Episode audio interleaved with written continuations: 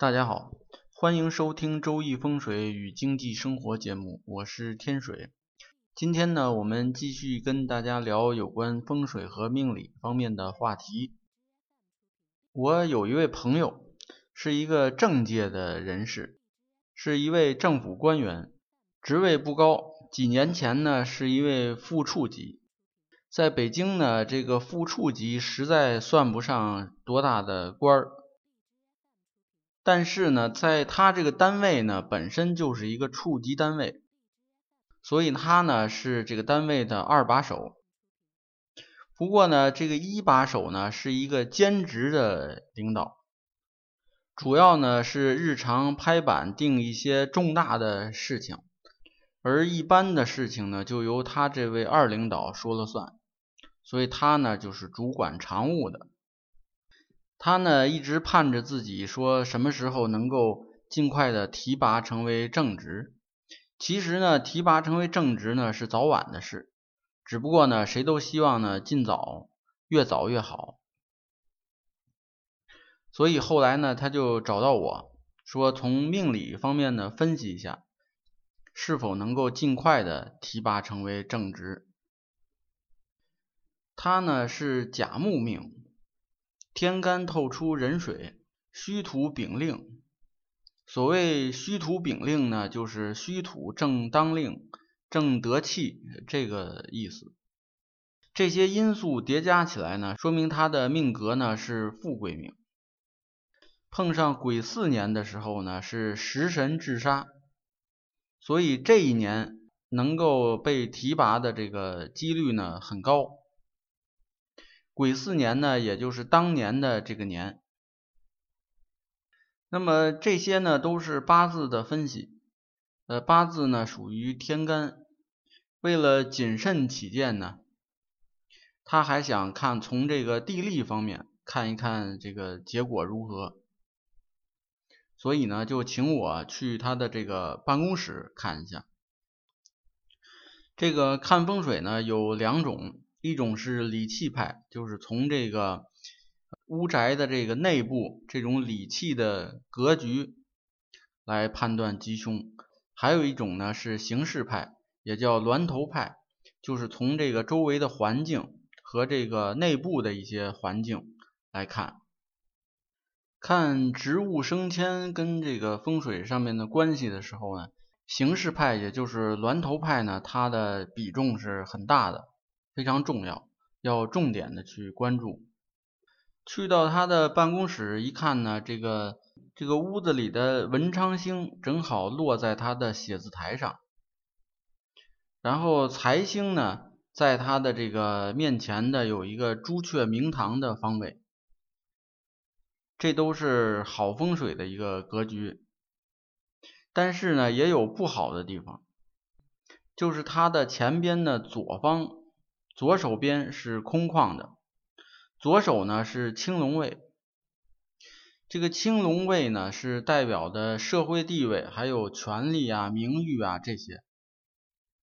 他的这个青龙位呢是空缺的，所以呢就是整个他的这个整体运势呢就缺少青龙的这个扶持，所以气运呢就明显的有不足。如果涉及到提拔呀、晋升啊这些方面呢，都是没有办法有助力的。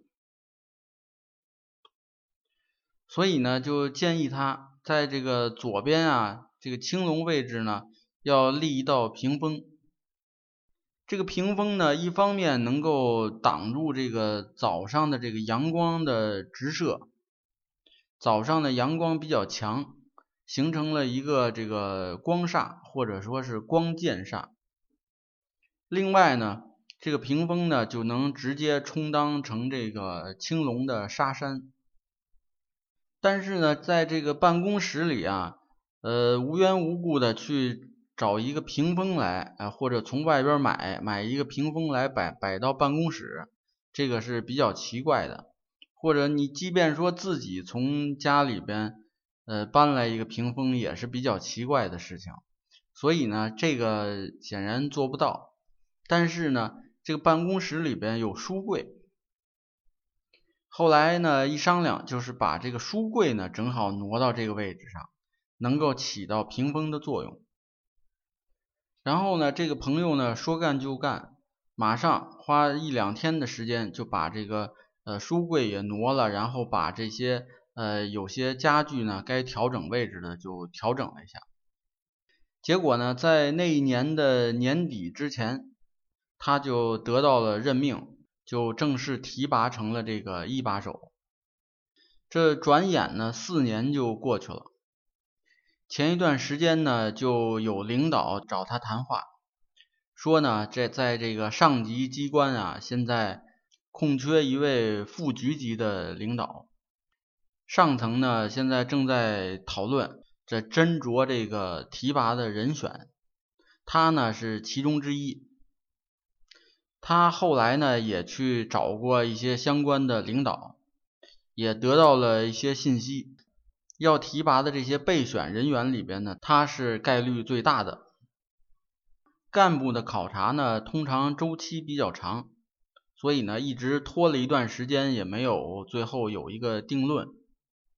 就在这段时间呢，赶上这个他所在的这个单位啊，上级呢拨了一笔钱，这笔钱呢是为了更新这个办公设备以及这个整修办公环境的。所以呢，这个钱到位了以后呢，整个办公楼里边的这个门窗呢，该修理的修理，该更换的就更换了一遍，然后把墙壁呢也都粉刷了，家具。还有这个办公设备，包括电脑、打印机、空调等等这些呢，能换的都换了一遍，包括桌椅什么的。他的办公室里呢，也换了一套大的这个书柜。但是呢，这个大的书柜搬来以后呢，发现没有办法放到原来书柜的那个位置，因为太大，只能挪地方。这个时候呢，他其实可以要求说我不用新的，我只用旧的。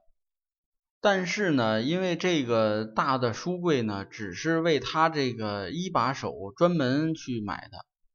如果要是不用的话，别人呢不好意思用，所以只能退掉，退回去。但是这个退呢又挺麻烦的，因为牵扯到有一个钱已经付了，然后还得退，退这笔还得走这个账。